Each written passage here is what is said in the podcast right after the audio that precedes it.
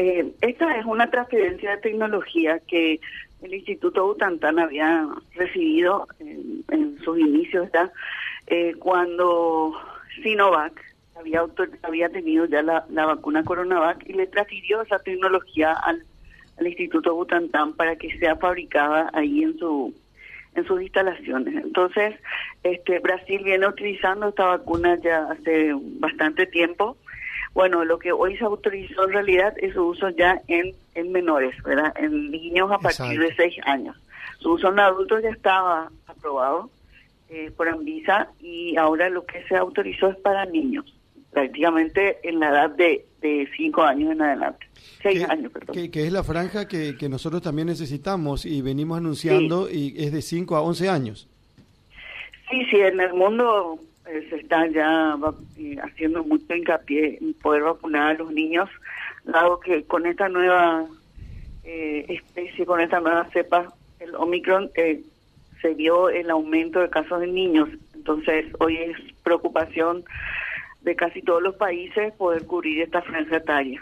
Bueno, y, bueno, ahora tenemos otra posibilidad de, de tener esta vacuna también acá en el país muy, muy pronto. Claro, porque nosotros venimos anunciando, digo nosotros porque repetimos lo que nos dicen las autoridades de salud, que hay una donación de 500 mil dosis de esta vacuna para niños que ya tenía que recibir nuestro país la semana pasada, creo que entre el viernes y el sábado. Se habló otra vez esta semana de la posibilidad que eh, esto ocurra en las próximas horas o en los próximos días. Me decía el nombre del instituto Butantan, ¿es? Sí, Instituto Butantan, sí. Es muy conocido el instituto por su producción de biológicos, eh, sobre todo en, en lo que es sueros antiofídicos, antirrábicos, suero contra el veneno del escorpión. Nosotros somos escorpiones, escorpianos, Carlos. Sí, y, y, bueno, sí, es muy conocido este instituto por la producción de biológicos. Y, y bueno, un avance como este para Brasil creo que es muy importante. Bueno, para la región también, ¿verdad? Tener un instituto cerca, al igual que Fiocruz también en Brasil, que, que pueda hacer este tipo de productos. ¿verdad? A mí me contaban esta siesta que el ministro de Brasil afirmó que si la vacuna es aprobada por el equipo técnico de Anvisa, que es lo mismo que Dinavisa acá, ¿verdad? Sí, sí, es, eh, la institución par de... Correcto, correcto. Y mediante un análisis de la aprobación realizada internamente por el Ministerio, la vacuna COVID-19 del Instituto Butantan puede ponerse a disposición de la población brasileña. Y con esta aprobación de Anvisa se considera más otra opción más para el Brasil, ¿verdad? Sí. Bueno. Acuérdate que ellos son muchísimos y bueno, siempre trabajan en la mayoría de los casos. Lo, hizo igual con el SIDA cuando cuando tuvieron ese avance tan tan importante y que hizo estragos también en Brasil. También ellos se dedicaron a producir los antirretrovirales para esa enfermedad. O sea, eh, Brasil se caracteriza por, por, Y tiene infraestructura, la infraestructura necesaria para hacerlo. No sé si, si usted puede responderme o no. El hecho de que Brasil pueda utilizar estas vacunas, esto es inminente de acuerdo a lo que se está dando a conocer, eh, ¿facilita o complica que nosotros accedamos a esas 500 mil dosis que nos prometieron? Eh, creo que facilita, porque yo creo que eh, las exportaciones, tanto en, en Anvisa como Dinavisa o como cualquier autoridad regulatoria, eh, generalmente para permitir la exportación de un producto debe estar tener registro sanitario, entonces creo que es un requisito más que se cumple y de esta forma facilita, me parece, eh, y sobre todo en tiempo, la posibilidad de contar con esa vacuna. Es una vacuna de, de virus inactivado y una plataforma muy común, ¿verdad? Eh, comparando con otras vacunas, entonces creo que los pediatras también están muy interesados en este tipo de plataformas. Ahora, estaba viendo que, por ejemplo, otros países eh, ya tienen la aprobación de, de la vacuna. Por ejemplo, Chile, eh, incluso de tres años, creo que en adelante, que es la Sinovac. Argentina también, tres años eh, para arriba, Sinopharm. El Salvador tiene Sinopharm y Pfizer, pero para mayores de seis años. Colombia tiene para mayores de tres años Sinovac. Venezuela tiene Sinopharm. Ecuador tiene Sinopharm y Pfizer para mayores de cinco años. República Dominicana tiene para mayores de 5 años Sinovac, Perú tiene Pfizer para mayores de 5 años, Uruguay tiene Pfizer para mayores de 5 años, Bolivia tiene Sinopharm para mayores de 5 años y por supuesto Estados Unidos tiene eh, Pfizer para mayores de 5 años. Eh, acá no veo ni Brasil ni Paraguay en, en este cuadro. Bueno, esperamos muy pronto poder estar dentro de ese cuadro, no solo con esta vacuna, sino también con la vacuna pediátrica de, de, Pfizer, que también ya fue aprobada eh, tanto por la FDA y, y, acá en nuestro país por Dinariza. Y bueno, estamos en ese momento avanzando las negociaciones también con la multinacional Pfizer para tener la, la plataforma que sería ya de ARN mensajero como, como la de adultos, pero en una fórmula pediátrica y, esperamos tener muy pronto también la concreción de ese contrato y tener la opción de dos plataformas eh, en, el país, la de ARN mensajero y la de virus inactivado, en este caso con, la que vamos a recibir, ¿verdad? Eh, doctora, eh, ¿los organismos de autorización de las vacunas pueden tener diferencia de criterios al momento de aprobar o no las vacunas para un país?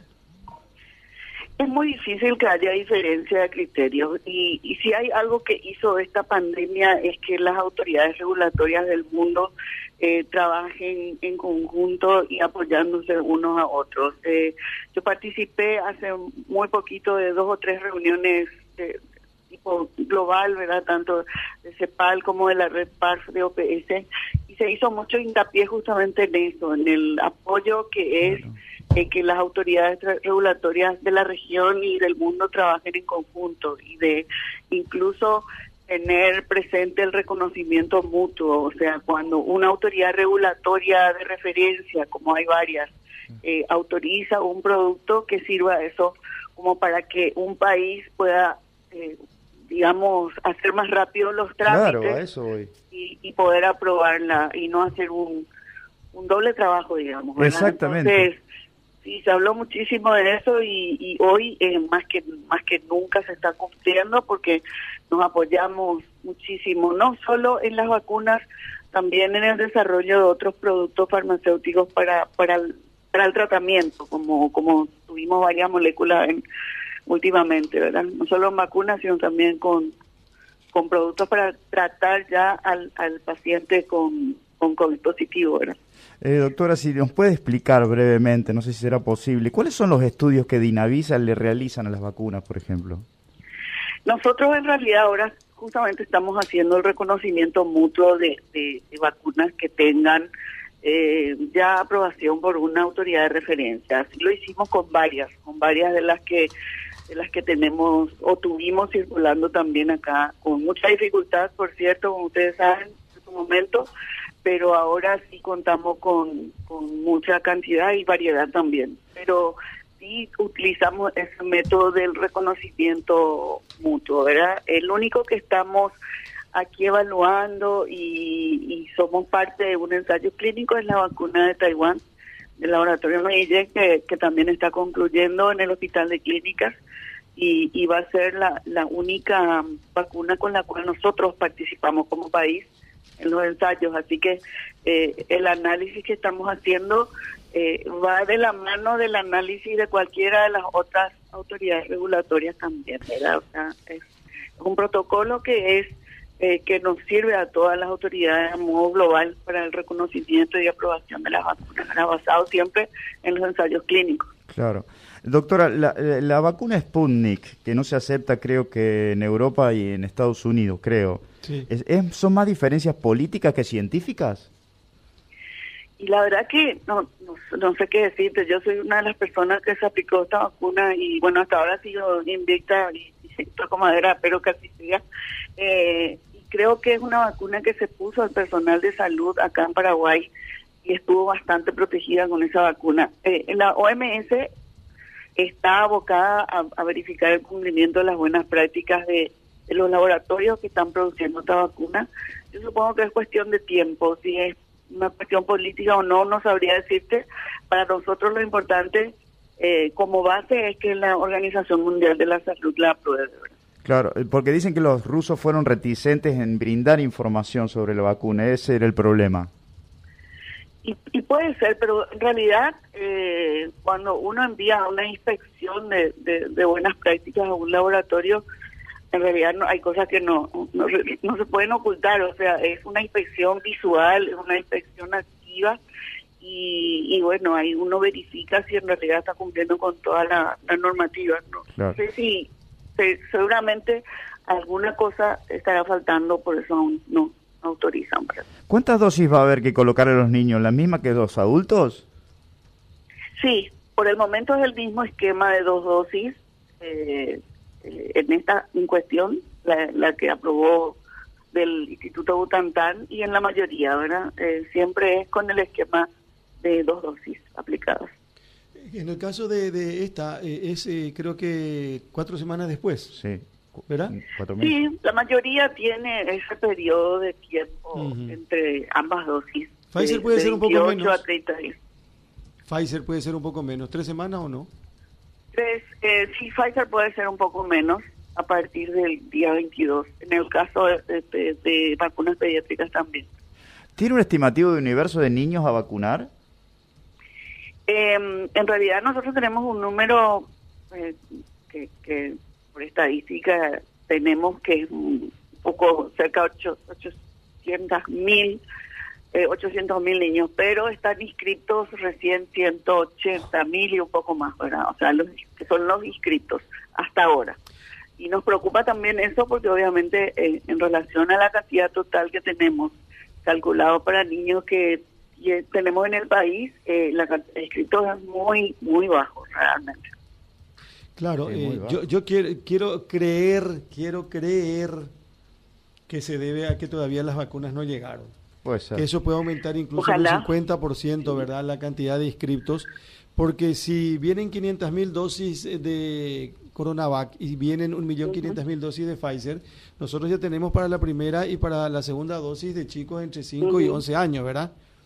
Vamos a tener ahí casi 1.900.000 dosis. Sí, el tema es que los papás jóvenes son los más renuentes en no vacunarse. Claro, y a eso iba a ir, eh, agregando más, doctor, y utilizando un poquitito más su tiempo. Hoy nos confirmaba el director, el interino del Hospital San Pablo, que están en terapia intensiva dos señoras, dos mujeres embarazadas. No están vacunadas. Está en terapia intensiva una señora que acaba de dar eh, a, luz, y tampoco está vacunada y están en sala común otras, eh, creo que cinco personas también que embarazadas y que no están vacunadas, y aumenta la cantidad de niños internados incluso en terapia intensiva. En Central solamente, eh, por lo menos hasta esta mañana temprano, había algo así como seis niños en terapia intensiva. Entonces, eh, hoy decía el doctor Roque Silva, si yo tengo que sugerir, y le dije al ministro de Salud, que las clases no comiencen mm. si los chicos no tienen las dosis. Sí, son protocolos y políticas sanitarias que, que obviamente baten la mano del organismo rector, que es el Ministerio de Salud. Eh, nosotros también tenemos la esperanza de que una vez que contemos con las vacunas haya mayor afluencia de niños para, para vacunar y obviamente como depende de los padres, es muy importante la posición de los padres ante la vacuna, ¿verdad? Entonces, eh, ojalá sea así como estás diciendo que, que cuando se disponga del biológico, en realidad haya mayor cantidad de, niños. Ojalá, porque es una enfermedad que está, la verdad, atacando mucho a esta franja etaria. Eh, y no, no, no es que es una gripe común como se dice eso. Eso puede ser en algunos casos, pero en otros no. Entonces, es ¿para qué arriesgarse? Uno siempre tiene que medir el riesgo de lo que significa no estar vacunado y estar. O sea, eh, hace poco leí un artículo que, me interesó mucho por la posición que, se dijo. Ahora, siempre que el, el riesgo que se corre eh, de no estar vacunado sea menor, se justifica ampliamente la, la vacunación. O sea, si, si uno dice, bueno, lo que pasa es que si me vacuno corro el riesgo de esto, esto, esto, y ese riesgo es mayor a estar, a estar sin vacuna, obviamente la vacuna no se va a exigir, pero es al revés. Es que los riesgos de contraer la enfermedad eh, son mucho más graves, mucho más, eh, en número incluso, mucho más graves eh, que no estar vacunado. Entonces, bueno, lamentablemente la, la, el número de personas que entienden esta situación no es el número que nosotros quisiéramos. Tanto hemos luchado por tener esta cantidad que tenemos ahora y cada vez que se vence un frasco a nosotros nos sangra la herida, ¿verdad? Porque obviamente sabemos todo el esfuerzo que se hizo. Pero bueno, siempre hay esperanza y estos mecanismos de control de alguna manera, de exigir la vacunación para tal o cual evento, eh, creo que es un mecanismo interesante y que puede resultar eh, en, facilitar un número mayor también, ¿verdad?, de, vacunados. Cuanto más vacunados, eh, porcentaje de vacunados sea mayor, obviamente nosotros acá como país también vamos a ir abriendo eh, las puertas de a poco, ¿verdad? Como lo están haciendo Inglaterra u otros países que tienen alto porcentaje de vacunación y se vio cómo disminuyó la cantidad de muertos y la cantidad de enfermos. Y bueno, ya que podamos creer en los números que normalmente no mienten, eh, yo creo que tenemos que tomar conciencia de no solo irnos nosotros, sino también nuestros hijos y nietos en algunos casos. ¿Cuánto tiempo tienen de vida útil las vacunas, doctora? Depende, están en un promedio de un año. Un año. algunas seis meses eh, eran un principio, pero con el tiempo se fue mejorando la fórmula y, y, tienen un promedio de un año de vida útil. ¿Y la que va a recibir el gobierno cuánto tiempo de vida útil tiene? Y es probable que sea de un año, es ah. probable que sea de un año, yo no tengo todavía la documentación, yo hoy participé de, de, porque Anvisa la aprobación, eh, nos invitaron para ver el digamos la exposición de los resultados.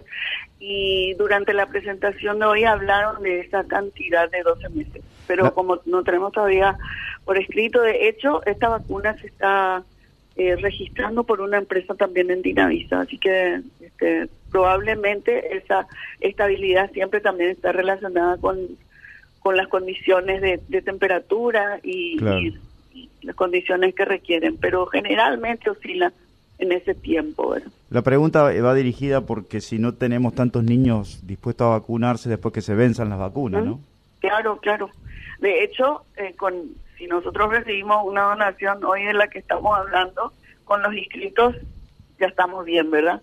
Pero debería ser mayor el número, mucho mayor. Entonces, eh, esperemos que cuando tengamos la disponibilidad de ambas plataformas, tanto de esta como la de Pfizer, eh, la gente tenga interés y bueno, concurra a vacunarle a sus, a sus chicos.